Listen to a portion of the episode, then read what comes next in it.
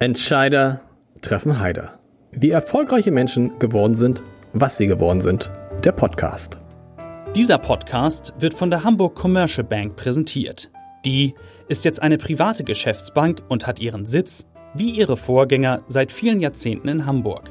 Die Hamburg Commercial Bank ist spezialisiert auf mittelgroße Unternehmenskunden. Viele davon kommen aus den Bereichen Immobilien, erneuerbare Energien oder aus der maritimen Wirtschaft. Wenn es um komplexe Themen rund um klassische Bankdienstleistungen, um Projektfinanzierung oder Kapitalmarktprodukte geht, ist die Hamburg Commercial Bank eine sehr gute Adresse. Und jetzt viel Spaß bei Entscheider treffen Heider. Mein Name ist Lars Heider und ich habe heute Karin Bayer zu Gast, die Intendantin des Deutschen Schauspielhauses. Liebe Frau Bayer, herzlich willkommen. Ich freue mich sehr und ich wollte eigentlich dieses Gespräch damit beginnen, dass wir uns tatsächlich das allererste Mal gegenüber sitzen. Äh, ja, wie soll ich sagen, das wäre gelogen, denn tatsächlich haben wir schon mal vor einer Woche in einer ähnlichen Situation zusammengesessen und haben uns, fand ich, schon sehr nett unterhalten. Allein unsere Technik hat damals versagt. Man kann also sagen, die Generalprobe für diesen Podcast war ein Fiasko. Ist das jetzt ein gutes oder ein schlechtes Zeichen? Oh, ähm, da wir gar nicht inhaltlich gesprochen haben. Also wir haben ja nicht das Interview gemacht und das hat nicht geklappt, würde ich sagen, es ist ein gutes Zeichen. Wobei ich Ihnen schon ein paar Fragen gestellt habe, die heute wahrscheinlich wiederkommen werden. Haben Sie mir Fragen gestellt? Ja. Meine Erinnerungsvermögen, okay. Wir haben schon eben drüber gesprochen, ähm, das finde ich ganz sympathisch. Wir beide sitzen hier und trinken beide Cola Zero. Offensichtlich haben Sie zu Cola Zero so ein ähnliches positives Verhältnis wie ich. Also ich äh, mag gern mal eine Cola Zero trinken. Wenn ich geguckt habe und über sie gelesen habe, tauchen immer mal wieder so Bezüge zu Cola auf. In einer Premiere, war eine, äh, vor einer Premiere war zu lesen, dass sie sagen, ich muss mir jetzt erstmal eine Cola reinschütten. Und dann gibt es die, finde ich, wunderbare Anekdote, vielleicht stimmt die gar nicht, dass eine Pressekonferenz erst beginnen konnte oder mit Verspätung begonnen hat, weil es keine Cola gab. Das halte ich für ein Gerücht. Also es kann sein, dass ich äh, da gesessen habe und mir noch einer schnell eine Cola gebracht hat, aber ich hätte sie nicht verzögert. Deswegen, ja, ich werde bezahlt von Coca-Cola. Ist das so? Nein. ähm, äh, ich. Äh, Spätestens jetzt. Nein, ja, das, ich, die hätten schon drauf kommen können, aber die von Red Bull eigentlich auch. Ich, Sie trinken Red Bull? Ja, in schlimmen Phasen. Also im Moment nicht, aber wenn ich probe, so in der Endphase, so ab nachmittags um vier kommen dann die Red Bull. Also es fangen an mit Kaffee, dann geht es zu Cola und dann zu Red Bull. Ist ja klar, liegt auf der Hand. Also es sind alles pushende Mittel. Aber pusht so eine, pusht eine Probe nicht. Ich stelle mir das selber so aufregend vor, dass man eigentlich was bräuchte, um runterzukommen. Ja, aber wenn Sie das jeden Tag machen, dann ist das schon sehr energiezehrend. Und ich muss auch viel trinken. Also ich trinke übrigens aber auch so langweilige Sachen wie Pfefferminz und Kamilletee während okay. einer Probe. Also steht immer eine Kanne bei mir auf dem Tisch. Ich versuche das auch ein bisschen zu reduzieren, weil ich das jetzt seit über 20 Jahren mache und ich glaube nicht, dass es so mega gesund ist. Aber ähm, also mir gibt es zumindest das Gefühl, ob das jetzt der Placebo-Effekt ist oder ob das real ist, weiß ich gar nicht, dass ich äh, so kleine Durchhänger durch eine Cola korrigiert kriege. Geht mir, das geht mir auch so. Und außerdem schmeckt sie viel noch ganz gut. Ja. Ähm, alle, die ich vor unserem Gespräch gefragt habe, was soll ich denn Karin Bayer fragen? Also fast alle hatten dieselbe, hatten dieselbe, hatten dieselbe, dieselbe Frage. Was glauben Sie, was haben die Leute mich gefragt? Keine was soll ich Ahnung. Sie fragen? Soll ich, ich soll Sie fragen, warum sieht man Karin Bayer in Hamburg so selten bei großen gesellschaftlichen Ereignissen?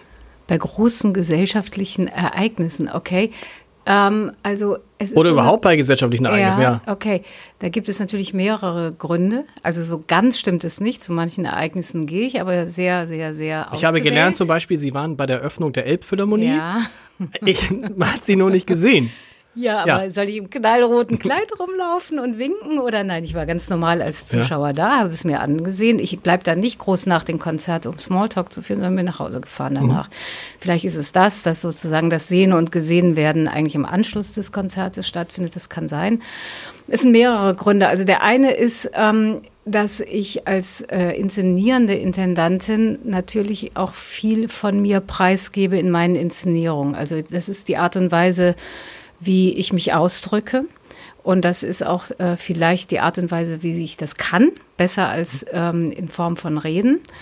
Und ähm, ich das auch, ähm, ich verstehe das, wenn es zum Beispiel Manager-Intendanten gibt, die in irgendeiner Form sich als äh, Person der Stadt noch vorstellen müssen. Und auf diese Art und Weise das dann versuchen, eben indem sie zu gesellschaftlichen Anlässen gehen oder viele Reden halten.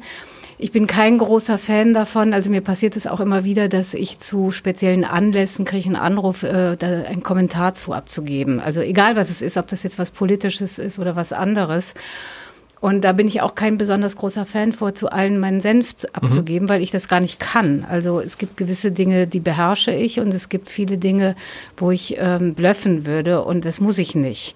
Aber der Hauptgrund ist eigentlich, dass, das hatte ich aber auch von vornherein gesagt, dass ähm, ich meine, dass ich mich durch meine Arbeiten der Stadt vorstelle.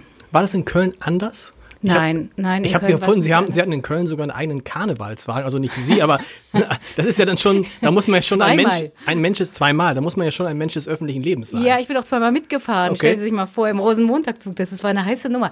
Nein, aber das waren tatsächlich sehr konkrete Anlässe und der, der, also es gab tatsächlich einen Wagen, wo ich so wie die Marianne in der französischen Revolution okay. dargestellt war, natürlich ziemlich verzerrt. Ähm, und da ging es um diesen politischen Kampf, den wir in Köln geführt haben. Und äh, ich mich letztendlich, was heißt ich, ich und die Bürgerbewegung und oder andersrum natürlich äh, sich durchgesetzt hatten gegen die Politik. Mhm. Was sich wirklich erst in der allerletzten Kurve so abgezeichnet hatte. Das war lange gar nicht real, dass das möglich sein könnte. Und da kam der, also das, das führte zu diesem Karnevalswagen. Und ich wurde aber auch in meiner ersten Spielzeit eingeladen, mitzufahren und habe das auch gemacht und fand das auch ganz große Klasse. es hat wirklich Spaß gemacht, kaum zu glauben, diese vier Stunden da äh, zu stehen und in einer völlig hysterisierten Menge zuzusehen. Das hat, war wirklich sehr, ich habe durchgelacht vier Stunden, das war toll. Ähm, ich war bei wenigen gesellschaftlichen Anlässen. Äh, ich habe das Gefühl, die Kölner legen da weniger Wert drauf als die Hamburger. Ähm, Tatsächlich, also wird das, wird das Ihnen oft wieder gespiegelt, Frau Bayer, Sie könnten doch jetzt endlich auch mal zu unserem. Nein, aber ich meine, dass das Ihre erste Frage ist und dass Sie sagen, alle fragen das, das zeigt doch was, oder? Genau, Nein, ja. ich würde mir nicht oft äh, wieder gespielt, glücklicherweise Gut. nicht. Ähm, dann hätte ich wahrscheinlich ein schlechtes Gewissen. In Köln war es so, dass ich äh, als äh, im Vorbereitungsjahr ist meine Tochter zur Welt gekommen. Und das heißt, ich hatte einen kleinen Säugling. Da hatten alle natürlich auch Verständnis dafür, dass ich abends gar nicht mehr vor die Tür gegangen bin. Ähm, oder nur, wenn es hier theatermäßig sein musste, was natürlich öfter auch mhm. mal ist. Ähm, und hier ist, meine Tochter ist jetzt zwölf und das spielt natürlich auch eine große Rolle. Klar. Also wenn meine Tochter nicht da wäre, würde ich sicherlich öfter ähm, was vom sozialen Leben haben, weil es ist ja nicht nur so, dass ich nicht zu großen gesellschaftlichen Anlässen wie Neujahrsempfänge vom Abendblatt oder so gehe, Beispiel. ähm, sondern ich ähm, habe ja selber auch kaum ein Leben außerhalb Familie und Theater. Dazu kommt einfach auch, dass ich diese zwei Berufe ausübe, nämlich äh, Intendantin und Regisseurin. Und das frisst natürlich auch sehr viel Zeit. Es gibt Vorbereitungszeit für Inszenierung. Ich muss sehr viel lesen, natürlich für den Spielplan, aber auch für die eigene Inszenierung. Das macht mir auch sehr viel Spaß. Also die Vorbereitungsphase ist für mich eine mhm. extrem mhm. wichtige Phase und auch eine Phase, die ich sehr ernst nehme. Und das heißt, wie muss man sich das dann vorstellen? Schließen Sie sich mhm. dann wirklich weg in der Vorbereitungsphase? Also nee, also ich, ich bin wahnsinnig organisiert. Mhm. Ähm, ich äh, brauche, also die, die, für die kreative Arbeit brauche ich jemanden, der mir gegenüber sitzt. Da geht es eigentlich weniger darum, ob derjenige mir was sagt, wobei das natürlich hilft. Äh, es geht eigentlich darum, dass dieser, dieser Moment, kreativ zu sein am Schreibtisch, extrem quälend ist. Also ich habe eine sehr große Hochachtung vor allen Menschen, die wie Schriftsteller, die wirklich aus Eigeninitiative mit einem Blatt Papier alleine mit sich. Aber es ist, äh, es muss, also es ist, ich weiß, ich habe mal ein, ein Buch geschrieben, es ist furchtbar. Ja, das Sie sitzen an diesem Schreibtisch und Sie gucken aus dem Fenster und es ist mhm. eigentlich mit das Schlimmste, was einem passieren kann. Ja. Ich habe zum ersten Mal verstanden, warum viele Schriftsteller einfach irre werden. Ja. Oder? Ja. Also Aber wie machen Sie das? Sie sitzen dann auch ich, an Ihrem Schreibtisch und jemand sitzt Ihnen gegenüber. Genau, genau. Genau, das ist ganz wichtig für mich, weil das hilft mir, den inneren Schweinehund zu überwinden, weil das immer so eine Phase ist, sagen wir mal so, in der ganz frühen Phase ist es schön, weil wenn einem zu gewissen Bildern nichts einfällt, dann sagt man, okay, kommt noch weiter. Mhm. Und dann irgendwann ist man drei Wochen vor Probenbeginn, dann wird, wird man nervös, wenn einem zu gewissen Bildern nichts einfällt oder zu gewissen Fragen, die man sich stellt. Und da ist es natürlich gut, in Dialog zu gehen, weil man selber, also man sage ich, also ich zumindest, äh, wesentlich kreativer bin, wenn ich das in Dialog versuche zu sein, als wenn ich ganz alleine mit mir was ausmache. Das geht auch. Also ja. das, wenn ich auf Reisen bin, mache ich das.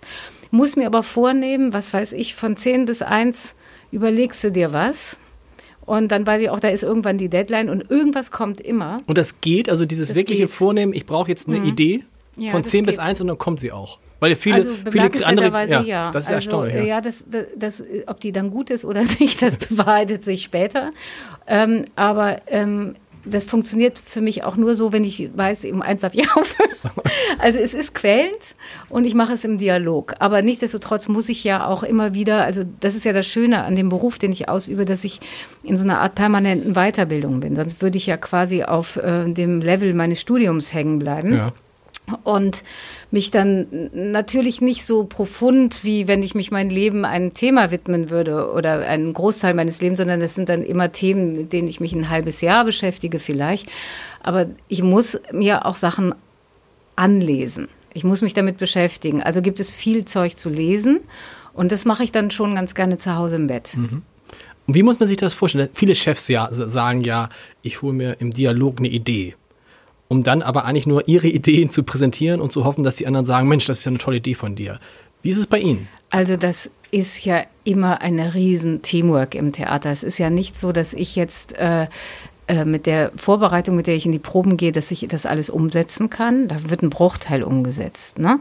Und dann kommen ja auch noch die Schauspieler mit ihren Ideen, ähm, die dann, die ich dann manchmal viel besser finde als meine Ideen. Und äh, das kommt immer darauf an, wie es läuft auf der Probe. Und ein Schauspieler beschäftigt sich nur mit seiner Figur, ich mit dem Ganzen. Ich muss aufpassen, dass wir den Faden nicht verlieren. Und natürlich gibt es da auch äh, Meinungsverschiedenheiten, das ist ganz klar. Dann ist mein Job zu versuchen zu überzeugen.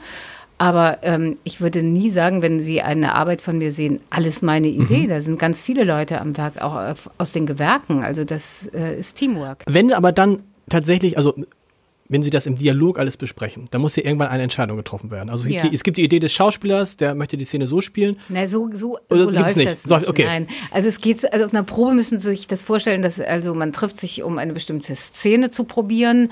Ich sage, was mir da wichtig ist und gebe erstmal den Grundinput. Und dann wird auf diesen Input hin losprobiert. So. Okay. Und dann ist es aber auch so, dass also der Teufel steckt im Detail. Das heißt, Sie haben noch gar nicht so ein, so ein genaues Bild von der Szene, haben Sie nicht im Kopf, sondern nur eine, eine, eine Grundidee. Da, da, das ist auch unterschiedlich. Ne? Also äh, äh, das kann schon relativ genau sein, nur äh, wie ein Schauspieler das dann für sich umsetzt, hängt mit der Persönlichkeit des Schauspielers zusammen und da gibt es schon Freiräume. Natürlich gibt es Freiräume. Also ich würde, also die Hybris habe ich gar nicht zu sagen, mein Kopf kann so viel produzieren wie 20 Köpfe. Das ist Quatsch. Es ist aber wichtig, dass einer das Ganze inhaltlich zusammenhält und auch dem eine Marschrichtung gibt. Und äh, es lässt sich einfach wesentlich einfacher probieren, wenn ein Regisseur erstmal einen Input gibt, wie man diese Szene probieren kann, also mit, also mit welcher szenischen Lösung oder was der Kernpunkt inhaltlicher Art ist, ohne szenische Lösung, da gibt es tausend Wege. Das ist auch ganz unterschiedlich, je nachdem, was für ein Stoff das ist. Manchmal sitzt man am Tisch und liest den Text und redet immer über die Subtexte. Also es ist ganz, ganz unterschiedlich, viele, viele Wege. Ähm, und ähm, natürlich muss einer am Schluss entscheiden, das ist ganz klar. Und äh, das ist, also das, klar, das ist der Regisseur, zumindest in, in Deutschland ähm, hat er ja doch, also wir sind doch sehr Regietheaterlastig. Aber mir würde das nicht in den Sinn kommen, jetzt einen Schauspieler etwas abzuverlangen. Ich glaube, das geht auch gar nicht. Also, aber mir würde es nicht in den Sinn kommen, einen Schauspieler etwas abzuverlangen, wo der sagt, das will ich nicht oder das finde ich doof oder das sehe ich ganz anders, sondern man wird dann so lange darüber reden, bis man dann einen Strang zieht.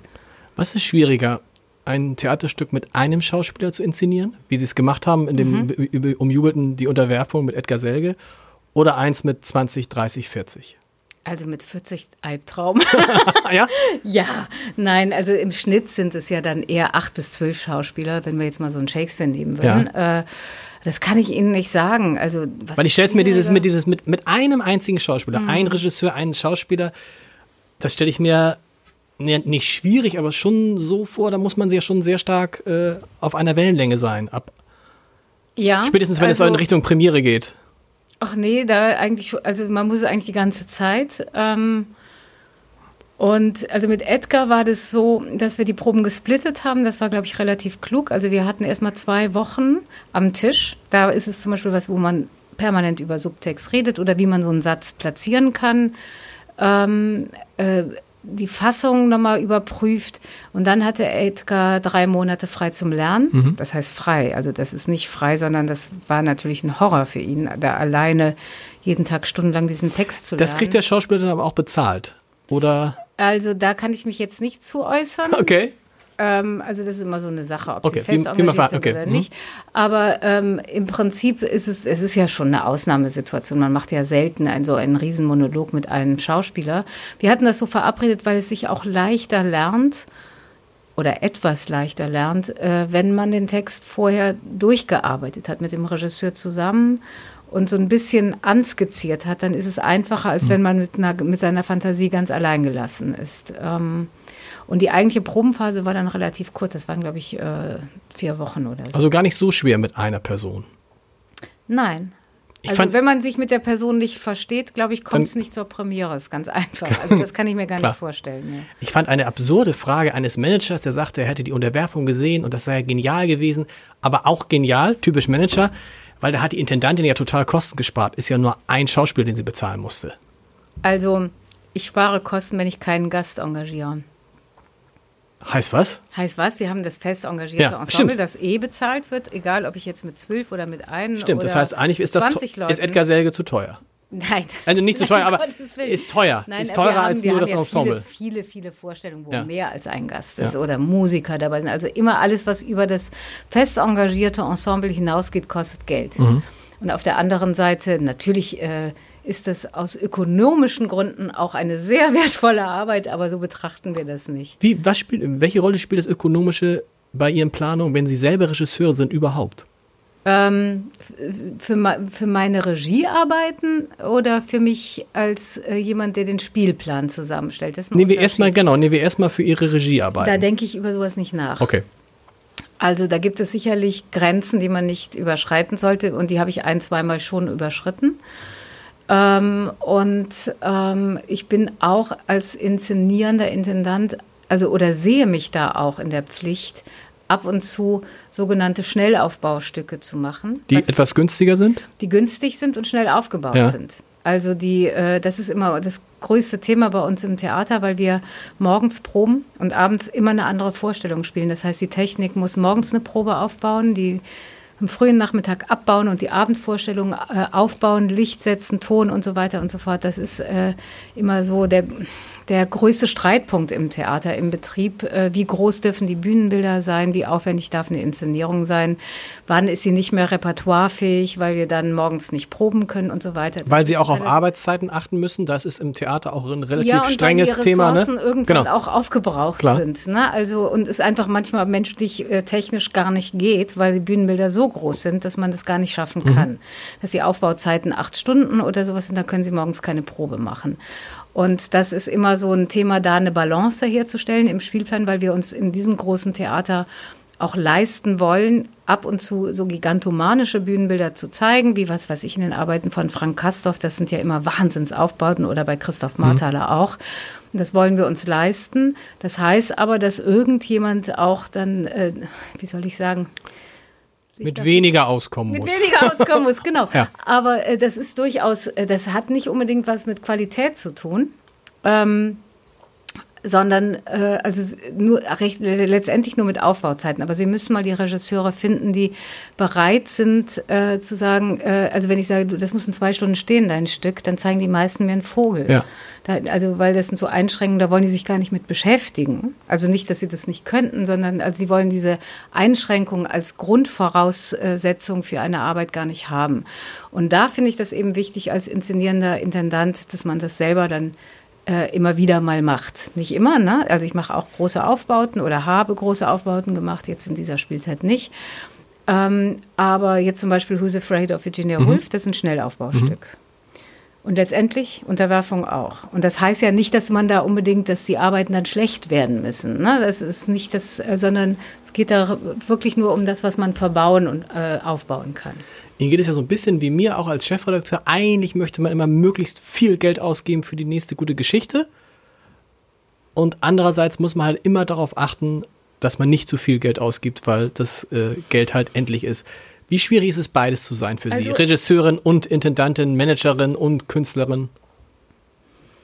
Ähm, Ich würde lügen, wenn ich sagen würde, ich hätte nicht Vorteile davon. Also es ist tatsächlich so, dass ich mich mit gewissen Dingen nicht mehr so auseinandersetzen muss. Also ich muss keinen Intendanten überzeugen, wenn ich irgendeine spielige Idee habe und die unbedingt umsetzen will, dann mache ich das. Hm.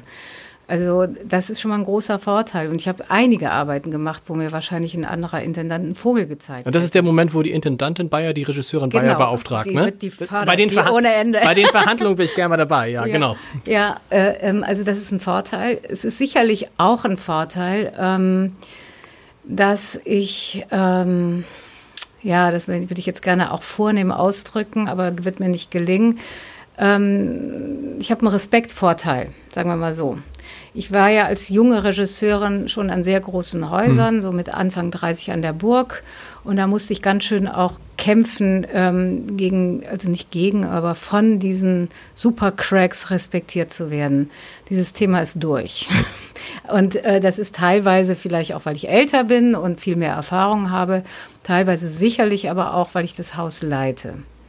So, ist nicht so, dass wir jetzt keinen Streit hätten auf den Proben. Das wäre auch gelogen. Da bin ich auch dankbar für. Also richtig mit Geschrei auch und so. Ähm, da bin ich nicht so ganz der Typ für. Mhm. Ähm, das, also da, das mag ich gar nicht.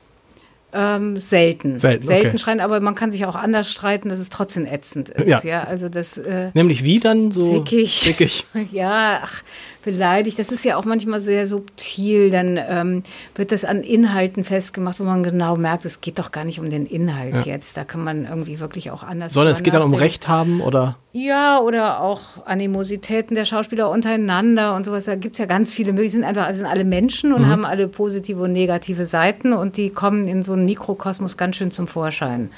Und es ist eben nicht so, dass äh, die Schauspieler jetzt ähm, mich nur mit Samthandschuhen anpacken, aber wahrscheinlich doch mehr, als wenn ich ähm, auf dem freien Markt wäre. Das, äh, glaube ich, ist so. Ich habe lange nicht mehr auf dem freien Markt gearbeitet. Ähm, das werde ich jetzt an der Oper sehen, ne? wie das stimmt. ist. Da habe ich ja bald wieder. Das stimmt. Als Sie damals von ähm, Hamburg nach Köln gekommen sind, von Köln nach Hamburg gekommen mhm. sind, Sie haben schon gesagt, Sie waren damals schon eine der prägenden Regisseure der deutschen Theaterszene. Habe ich das gesagt? Nee, haben Sie. Aber es wurde, Sie hatten, waren schon, Sie haben es nicht gesagt, aber es wurde, es, Sie, der Ruf eilte, der Ruf eilte Ihnen voraus. Ja, ja, und ich weiß noch, als Sie nach Hamburg kamen ja. und äh, alle sagten, ja, Karin Bayer und äh, jetzt, äh, die Erwartungen waren so hoch, dass ich schon gesagt habe, die können Sie eigentlich gar nicht erfüllen. Es war so eine Art Heiland, der da in, an das große Schauspielhaus zurückkam. Ähm, wann haben Sie zum ersten Mal begriffen, wie das Schauspielhaus und die Hamburger, das Hamburger Publikum ticken? Ach, ich weiß nicht, das ist ein gradueller Prozess und ähm, ich habe ja auch vorher in Hamburg gearbeitet. Mhm. Das war ja kein Neuland. Ich habe äh, sieben Jahre in Hamburg gearbeitet unter Frank Baumbau. Waren das sieben Jahre? Nee, kann ja gar nicht sein. Sechs? Ich weiß es nicht. Lange auf jeden Fall. Und ähm, viel. Das heißt, äh, das Haus war mir bekannt. Äh, viele der Mitarbeiter des Hauses und äh, bis zu einem gewissen Maß die Stadt. Ähm, ich kann jetzt nicht sagen, dass es irgendwann so einen Punkt gab, wo der Groschen fiel. Ich glaube auch, dass sich das ähm, Zuschauerverhalten permanent ändert, ähm, auf verschiedene Arten und Weisen. Was mir auffällt, ist, dass wir, wenn äh, ab dem Punkt, wo wir unser Standing hatten, was so ab der dritten Spielzeit, mhm. würde ich sagen, was normal ist, ne, ab der dritten Spielzeit hatten, dann gibt es so eine gewisse Form von Treue im Sinne von, wenn dann mal was nicht ganz gelingt, dann sind nicht alle gleich stinkend sauer, sondern dann ist das eben nicht so ganz gelungen. Ja? Ähm, also das, das ist so ein, so ein Punkt, den, der, den ich hier gelernt habe. Aber das Zuschauerverhalten ändert sich eben dann doch sehr, ähm, sehr nah zur politischen Situation. Der also, Einschnitt war also dann auch so ähnlich wie in den Medien das Jahr 2015, das ja. Jahr der Flüchtlinge, genau. wo sie auch das Schauspielhaus geöffnet haben für Menschen, die am Hauptbahnhof ja. gestrandet sind. Ja, also da hat da, sich was, da hat sich was da verändert. Hat sich extrem was verändert. Das war für uns auch eine extrem gute Spielzeit, weil wir ja, wie soll ich sagen, den richtigen Riecher hatten. Das war die Spielzeit, wo wir Unterwerfung gezeigt haben. Das war die Spielzeit, oder war das nicht die Spielzeit drauf? Weiß ich nicht. Auf jeden Fall Schiff der Träume. Ich glaube, Unterwerfung äh, war da drauf tatsächlich. Genau, okay. Mhm. Schiff der Träume. Äh, und wir haben zum ersten Mal Ayat Akta auf die Bühne gebracht. Und das ist, war ja ein völlig unbekannter Autor, Stück unbekannt. Es war also eine europäische Uraufführung. Und ähm, die Zuschauer sind wegen des Inhalts gekommen. Und das finde ich, also das war für uns, also eigentlich ist das der Traum eines jeden Theatermachers, dass man nichts auf den Spielplan setzen muss, weil die Leute wegen des Titels kommen. Jetzt sage ich mal Kabale und Liebe oder Rom und Julia, da wissen sie, wird immer voll sein. Es wird also immer voll sein. Und man muss es auch, weil die Leute es wollen, muss man es auf den Spielplan setzen. Das hat man früher oft gedacht, wir haben es nie gemacht. Wir haben unsere Spielpläne nie so gestaltet und äh, das hat sich auch bewahrheitet. Und ich glaube auch, dass es zurzeit immer noch nicht so ist. Das wäre, also die Zuschauer kommen wegen Inhalten, die sie interessieren. Und das finde ich ganz toll. Also das ist eine super Situation. Aber das ist wirklich eine große Veränderung zwischen 2014 und 2015. Das hält bis heute vor. Waren die Menschen davor unpolitischer? Ja. Tatsächlich, okay. Definitiv. Ja, in beide Richtungen wahrscheinlich. Ne? Sowohl die, die ins Theater gehen, als auch die, die sich dann politisch auf einmal engagiert haben, in welcher Partei auch immer. Ja, also das, das, das kann sein, das glaube ich äh, schon. Ich glaube, dass sich das jetzt wieder ein bisschen verändert, aber auf eine andere Art und Weise. Hm. Nur, ähm, dass sich alles politisiert hat, ähm, das ist nicht zu übersehen. Und das ist eigentlich für Theater sind es gute Zeiten. Einer, also es gibt einen Aspekt, den ich ähm, sehr schwierig finde. Das ist diese zunehmende PC, Political Correctness. Ähm, dass äh, das immer dogmatischer wird und dass er auch mit Debatte äh, nichts mehr zu tun hat, sondern äh, also ich habe das sehr stark wahrgenommen, als man der ähm, Stefanie Karp in der Ruhrtriennale Antisemitismus hm. vorgeworfen hat. Wo, also ich kenne Stefanie Karp, da kann man über das ein oder andere meckern, aber sie ist ganz sicher keine Antisemitin. Und ähm, die Debatte, die da geführt wurde, war völlig hysterisiert.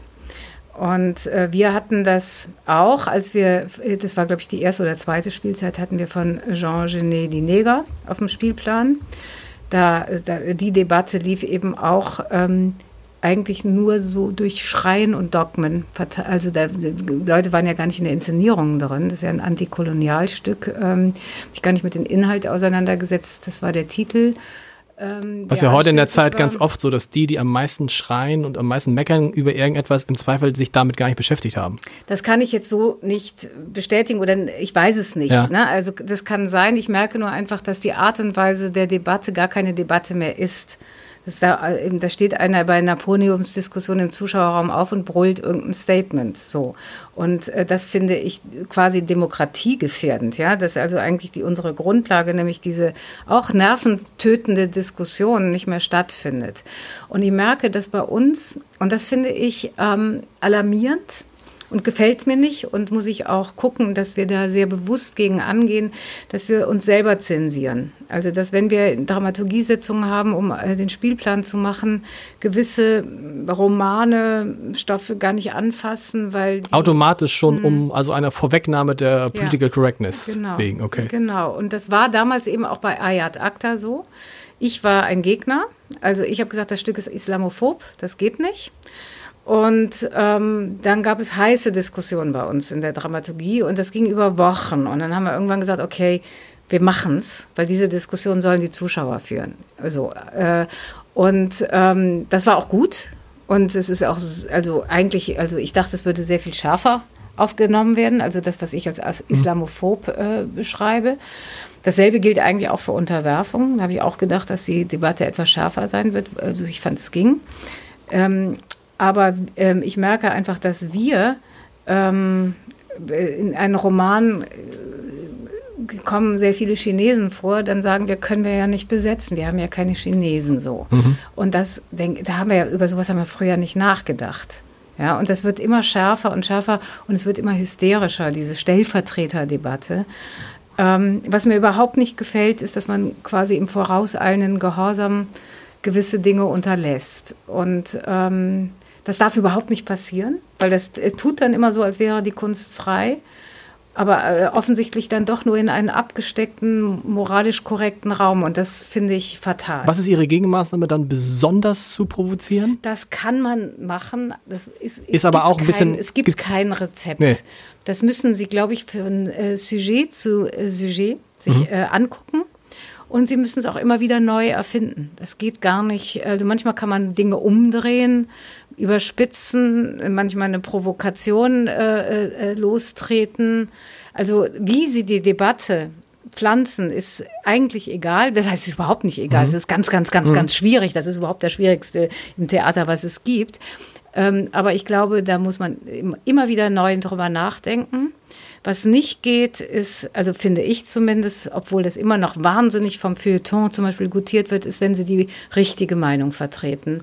Und also dieser linke Schulterschluss äh, mit von einem sich links gerierenden, rechts denkenden Publikum, das finde ich problematisch. Ja, und ähm, äh, äh, Absolut, aber ist das nicht, da da sagen Sie etwas gegen Ihre Kernklientel, oder nicht? Ähm, Also, weil das sind ja- nein, das, also ich würde Also dieses, sagen, dieses Gefühl, egal wo man hinhört, alle Künstler, äh, uns ist es im Abend aufgefallen, dass wir immer mal gesagt haben, Leute, wir wissen, jeder Künstler auf dieser Welt ist gegen Donald Trump. Aber muss es in jedem Text, muss es in jedem Konzert, muss es in jedem Theaterstück, muss jeder Künstler sagen, Donald Trump ist doof. so, das ist irgendwie so, oder?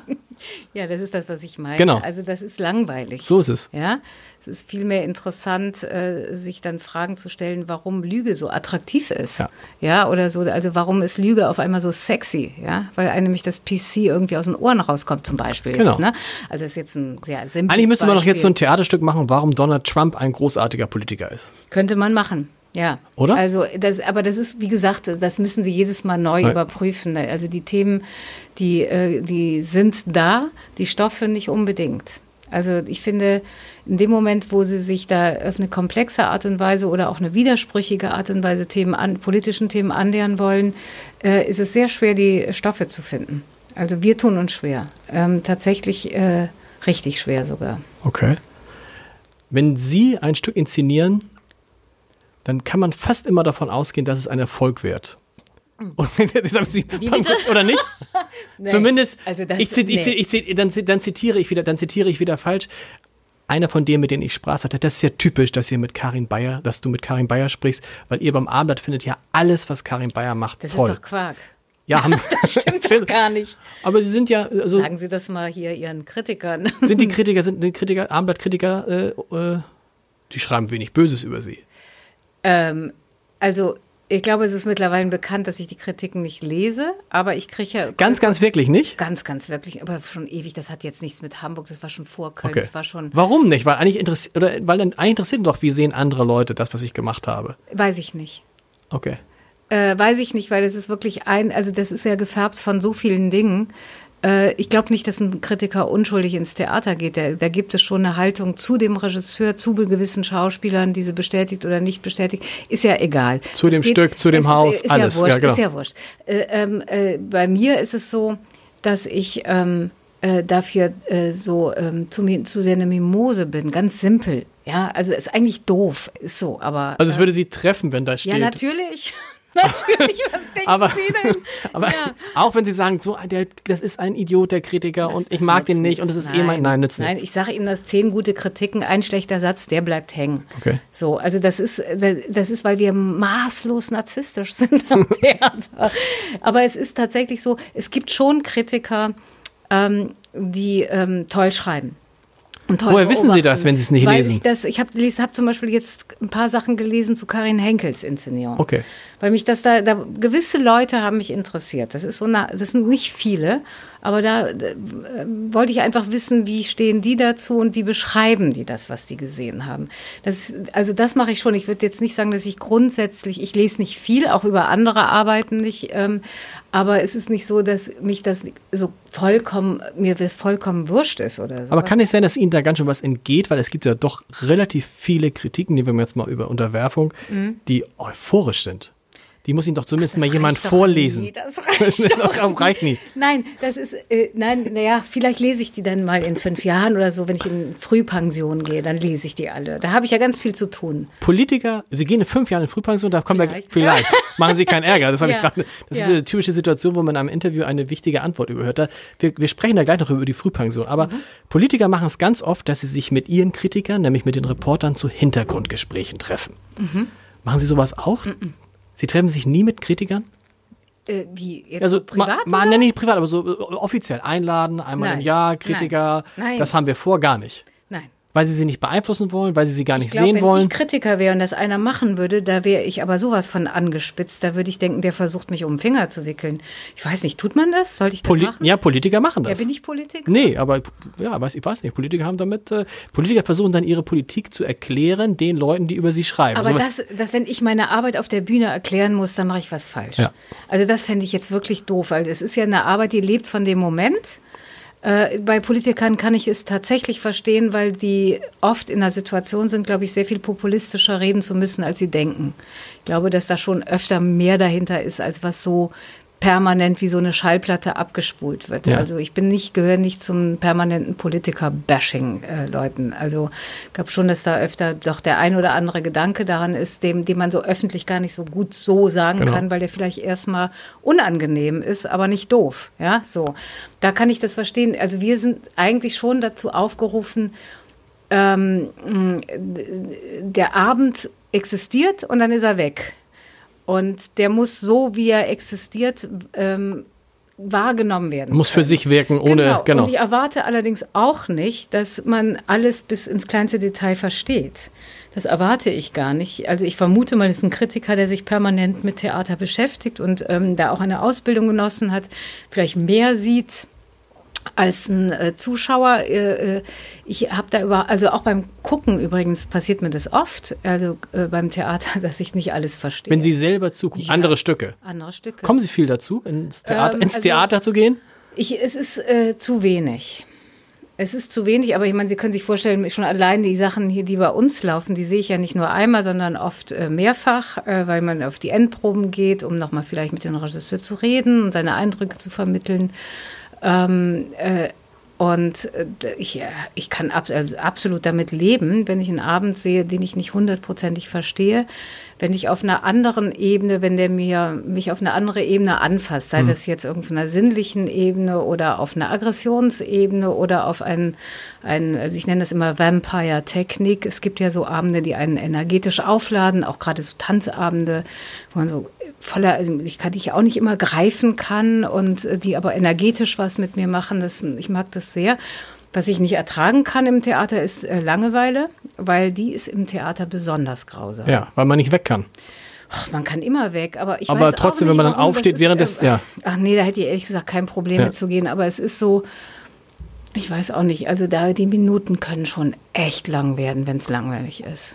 Wenn Sie sagen, dass, die, dass Sie die Kritiken nicht lesen, woran bemessen Sie dann Erfolg? Was ist für Sie ein Gradmesser äh, für Also Erfolg? jetzt nochmal zu den Kritiken. Ich kriege natürlich gesagt, Süddeutsche war, scheiße, ähm, Abendblatt war mäkelig, äh, äh, die Welt war ganz boshaft. Genau. Also so, das kriegt man ja schon kolportiert. Äh, das allerdings über, andere, allerdings über andere Theater, ne? Nee, aber- nee, nee, nee, nee, okay. nee, nee, nee, nee, nee, nee. Das ist, das ist im eigenen Haus. Ich frage Okay, auch. okay. Also ich frage auch, also ich kann, das ist ja ein Spießrutenlaufen im Haus, wenn Sie da morgens reinkommen, in jeden guten Morgen irgendwas Alle so, rein oh, interpretieren, was gar nicht, weiß, haben gar nichts gelesen und man interpretiert, weiß Gott, was da rein.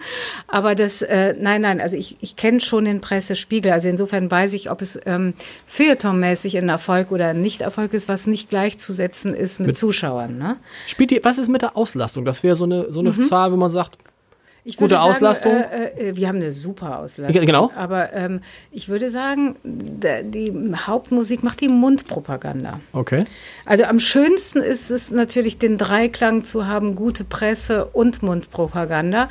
Aber es gibt durchaus Abende, die äh, keine besonders gute Presse haben, aber die einfach so, die Zuschauer einfach mögen. Und umgekehrt gibt es es auch, ähm, dass äh, äh, ein Abend sehr gute Presse hat, aber das nicht von den Zuschauern angenommen wird. Also das ist nicht unbedingt deckungsgleich. Natürlich hilft eine gute Presse, aber es ist nicht unbedingt das Ende, wenn die nicht war, wenn die Zuschauer sagen, hat mir gefallen und es weitererzählen. Was bedeuten Preise für Sie? Sie kriegen, Sie haben relativ viele Preise bekommen. Ja, Sogar schon mal ein Bundes, sogar schon mal ein Bundesverdienstkreuz, Ja. glaube ich. Also das Ja. ist ja auch nicht, also das ist dann, Ja, lustig. ähm, nein, das, ja. ja. Aber Preise ist nicht sowas. Aber wir haben ja die Diskussion im Journalismus gerade gehabt. Das Ja. ist ja offensichtlich im Journalismus nicht erst Klaas Relotius, sondern viele, denen Preise sehr, sehr wichtig waren, weil das ja dann einmal von anderen Journalisten die Bestätigung dafür war, dass die Arbeit gut war. Aha, ja, okay, wenn das von Journalisten ist. Dann, von Journalisten für Journalisten. Das ist, ist natürlich, dann hat das einen besonderen Wert. Das ja. verstehe ich sofort. Und für aber Sie in den, in den Juries, in den Juries der Theaterpreise. Das sind ja keine, das sind ja, sind keine, ja auch, äh, Außer sind ja auch Kollegen. zwei, drei Fachleute dabei, oder nicht? Was ist ein Fachleute? Naja, gut, also, okay. Ähm, nein, ich sag Ihnen Die was. schon mal im Theater waren. Also äh, aus Berliner Theatertreffen eingeladen zu werden, ja. ist mir wichtiger als das Bundesverdienstkreuz. Ja. So. Also nicht, weil das die Jury ist, sondern das ist äh, äh, einfach, ähm, wie soll ich sagen, die, die Theaterwelt wird ihr Ranking demnach einstufen. So. Und man ist natürlich immer ganz gerne oben im Ranking. Also so eitel sind wir alle. Ja, auch das Schauspielhaus sollte ja möglichst zu den besten Theatern gehören, ne? Ja. Aus ihrer. Aber ich meine, also das Schauspielhaus kann ja auch eine Einladung nach Berlin haben, die nicht meine ist. ist das, oh, da freuen Sie sich genauso natürlich drüber. freue ich mich dann, aber wenn es meine Inszenierung ist, dann freue ich mich natürlich, als hätte ich das Bundesverdienstkreuz bekommen. So. Sehr gut. Ja. Sie haben ebenso in einem Nebensatz gesagt, das haben Sie nämlich schon mal gesagt mit dieser Frühpensionierung. Das mhm. ist ja so eine Drohung. So, Nein, wenn ich, das ist keine Drohung. Wenn ich dann Hamburg, ne, das ist also für, für, für, die Hamburger ist wenn Sie sagen, wenn es, wenn das Schauspielhaus wieder richtig läuft, lasse ich mich früh pensionieren. Hab so. ich das gesagt? Haben Sie schon mal gesagt? Und vorhin ja. Nein.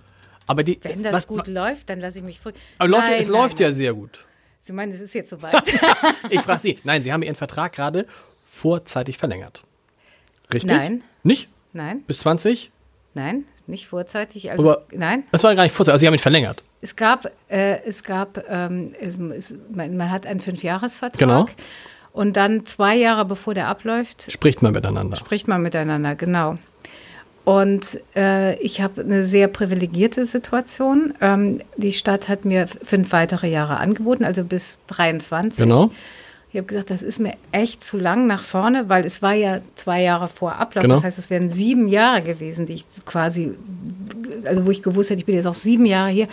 Ist einfach ein zu langer Zeitraum. Und deswegen habe ich gesagt, ich, ich zerlege das jetzt mal in Häppchen und sage nur bis 21 zu. Mit das einer heißt, Option auf. Genau, das ist ein, eine sehr privilegierte Situation, weil die Stadt kann jetzt nicht sagen, ach, gehen Sie doch bitte 21, wir sind jetzt doch nicht mehr so happy sondern ähm, ich kann das sagen, ich kann aber auch sagen, ich bleibe bis zwei oder 23 und das ist natürlich toll für mich. Und dann ist aber automatisch so eine Grenze? Oh, nee, also das hat sich, früher war das so, dass man eigentlich nie länger an Haus blieb als sieben Jahre. Jetzt haben sie überall Intendanten, die 15, 20 Jahre machen. Warum also, eigentlich? Weil, keine Ahnung. Weil ich habe ich hab jetzt für mich, ich bin jetzt irgendwie auch seit im achten Jahr Abendblatt-Chefredakteur, hatte mhm. aber das Gefühl, im fünften Jahr bin ich erst richtig angekommen, sodass sich dieses Jahr jetzt eigentlich erst wie das dritte anfühlt. Okay, normalerweise würde ich sagen, man kommt im dritten Jahr an. Okay. Ähm, also gerade bei so großen Betrieben. Ne, da, sind wir, da sind wir weiterverkauft worden von Springer zu Funke. Vielleicht lag es daran, dass es sich nochmal wie ein Neuanfang an. Okay, okay. okay. Also im dritten ähm, Jahr ankommen und dann? Ja, also äh, äh, ja, und dann was? Und dann, woher weiß man dann, dass man gehen muss? Also entweder sagt die Stadt, sie müssen gehen. Okay. Und ansonsten, ich weiß es nicht. Ich bin auch noch, ich muss, glaube ich, jetzt, jetzt im Sommer, ne, 19 ist zwei Jahre vor 21, genau, werde ich ja sagen müssen, ob ich bis 23 bleibe oder 21 gehe. Wissen Sie das schon? Nein, tatsächlich nicht. Okay. Also ich hätte jetzt vor zwei Wochen gesagt, ich bleibe auf jeden Fall, bis ich einen Rollator habe. Gestern habe ich gedacht, ich kann es überhaupt nicht erwarten zu gehen. Also das ist ein bisschen. Ähm, was hat sich denn da getan in den vergangenen zwei Wochen? Doch immer, immer okay. was, was einen nervt. So, ja. das sind dann oft also so kleine Sachen, wo man sagt, boah, warum? Ich habe da keine Lust mehr zu. Ähm, und das sind aber, äh, es ist jetzt nichts gravierendes. Also ähm, ich weiß es wirklich nicht. Nein, ich weiß es wirklich Aber nicht. Aber das hängt dann nur damit zusammen, ob Ihnen das noch Spaß macht. Sicher. Oder Nein. ob Sie das Gefühl haben, ich kann dem Theater nichts mehr geben. Ich das ist so schwer, weil das sind ja auch wieder Spekulationen in die Zukunft. Ähm, und ich weiß tatsächlich nicht, wo ich in zwei Jahren stehe also was mit der Welt passiert ist, was für mich die wichtigen Themen sind, ob die dieselben wichtigen Themen für die Hamburger Stadtgesellschaft sind und so weiter und so fort. Es ist eh spekulativ. Es mhm. gibt sicherlich einen Parameter, das ist, klingt doof, aber das ist das Bauchgefühl. Also daraufhin sage ich Theater zu oder ab. Also das ist oft dann doch äh, fast gar nicht Argument. Warum, warum ist das eigentlich so, so blöd? Mir hat neulich ein Wissenschaftler erklärt, dass das Bauchgefühl in Wahrheit nichts anderes ist als die Sammlung aller Erfahrungen, die man gemacht hat. Deshalb trügt ein das Bauchgefühl auch nie. Ja. Oder? Oder warum? Also entschuldigen sich immer so viele, dass sie nach dem Bauch entscheiden. Offensichtlich. Vielleicht, weil wir so deutsch sind. Ja, genau. Ne? Also äh, wahrscheinlich deswegen. Manchmal ist man sich ja auch nicht 100 pro sicher. Manchmal will man auch ein bisschen mit dem Schicksal spielen und dann entscheidet das Schicksal das Verein.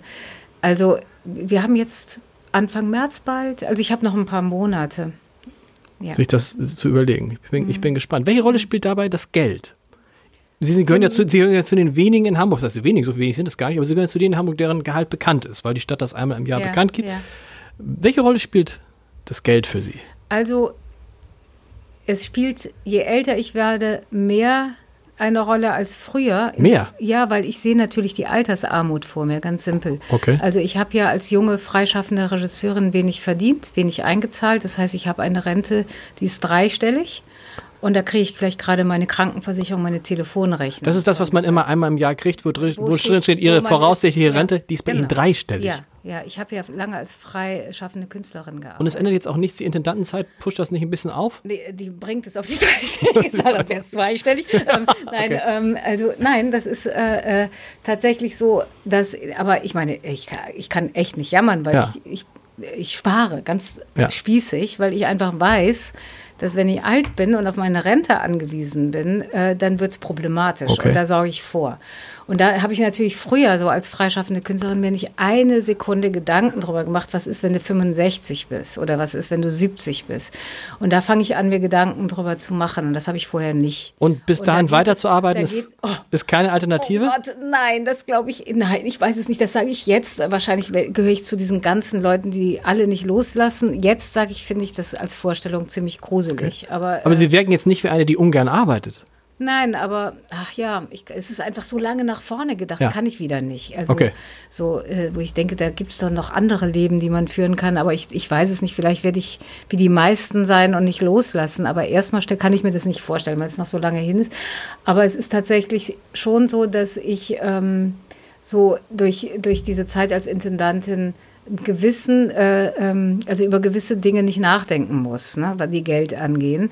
Und das ist toll. Ja. Wenn ich jetzt äh, so leben müsste wie als Anfängerregisseurin im Alter, das wäre okay. Aber das würde ich gerne. Ja. Und ähm, dann gibt es einfach so ein Level, da möchte ich nicht mehr runtersinken. Also es ist dann schon so, man gewöhnt sich dann auch an gewisse, man gewöhnt sich an ein gewisses Einkommen. Ich weiß es nicht. Nein, das ist ja nicht diese Summe, die ich bräuchte. Ja. Gar nicht. Nur ich müsste irgendwie schon mehr als mein, äh, meine, was habe ich gerade gesagt, Drei- Krankenkasse ja. und mein Telefon bezahlen. zahlen können. Das wär schön. Das wäre schon ganz schön. Ja, also ich lebe eigentlich total, also ähm, auf, auf kleinen Fuß, weil es gar nicht anders geht. Ich gehe nach der Arbeit nach Hause und lese meinen Kram und bin mit meiner Tochter. Ich gehe nicht aus. Ich besitze keinen Schmuck. Ich habe hier ein labbriges T-Shirt an, wie Sie sehen, Ja. und eine Jogginganzughose. Also Klamotten ist auch nicht mein Ding. Ich brauche nicht viel, aber ähm, es ist eben so, dass ich äh, Angst habe, in dem Alter richtig zu verarmen, wie, weil ich glaube, dass was mir jetzt als Rente gesagt wird, das ist real.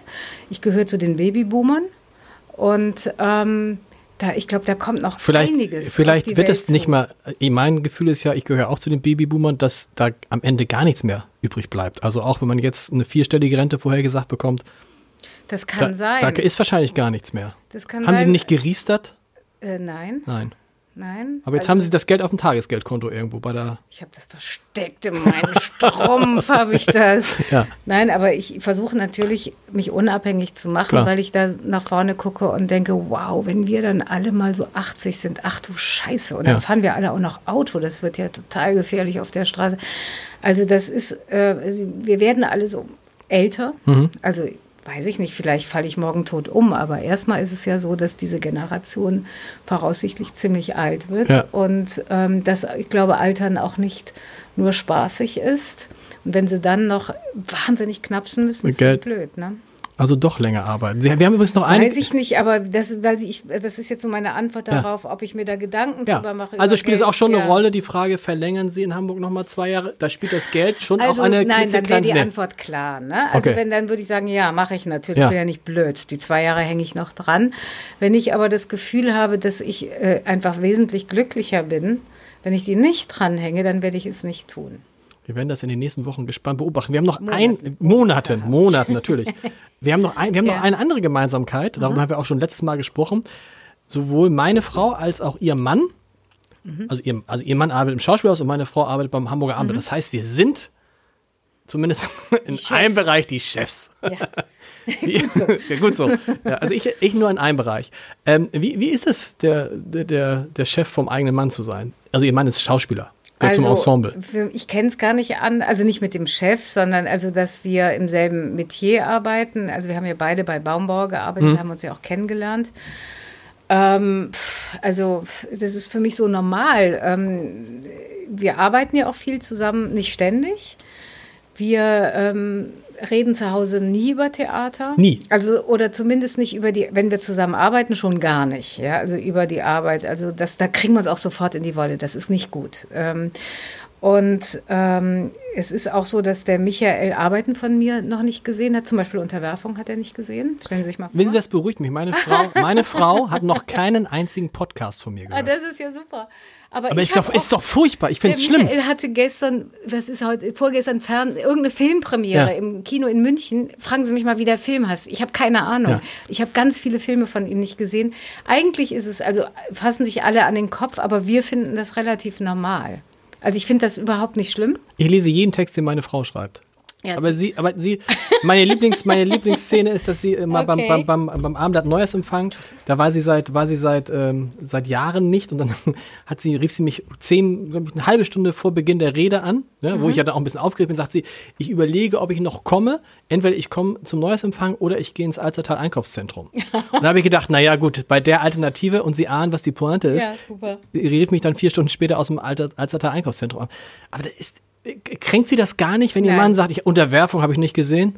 Nein, nein, nein, gar nicht. Also wenn ich sagen würde, Michael, ich würde gerne haben, dass du jetzt in, irgendwann geht er da auch noch Ja. rein. Also wenn ich sagen würde, ich lege da Wert drauf, würde er sofort reingehen. Und was wäre dann, wenn er nach Hause käme und sagte, äh, Ja, das, das- das fanden, ja, das das fanden alle, das. Ding finden alle so toll? Ja. Naja, der ist schon sehr kritisch. Ja. ja. Der findet nicht alles gut, was ich mache. Nee.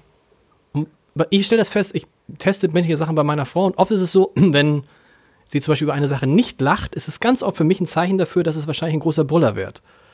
Das Nee, das kann ich so nicht Nee? sagen. Also ich, ich glaube, dass sich äh, äh, der Theatergeschmack tatsächlich so im Laufe der Jahre ändert. Ich glaube, das äh, erkennen zu können, in welche Richtung sich das bei Michael entwickelt. Das ist nicht ganz meine Richtung. Und das finde ich dann okay. Wenn er gewisse Sachen, also da ahne ich schon, it's not his cup of tea. Ähm, und andere Sachen ahne ich, das könnte ihm gefallen. Und das ist aber, es ist völlig okay. Ich, also es ist äh, okay, nicht reinzugehen. Wenn er nach Hause kommt und sagt, fand ich doof oder so sagt er es nicht, er sagt es anders, bin ich natürlich drei Tage beleidigt, ist ja klar. also das, klar. Klar. Das ist, dann fühle ich mich natürlich persönlich beleidigt. Ist ja auch, äh, steckt ja viel von mir drin. Aber auch das äh, überleben wir. Das ist jetzt auch kein Big Deal. Liebe Frau Bayer, ich danke Ihnen recht herzlich, dass Sie, Gerne. dass Sie zum zweiten Mal dabei Ja, waren. war Ich hoffe, dass wir das alles, dass es alles aufgenommen worden Ja, das ist. hoffe und, ich auch. und ich hoffe, dass Sie noch bis 2023 in Hamburg bleiben. Okay. Wir gucken. Ja, wir Vielen gucken. Dank. Danke.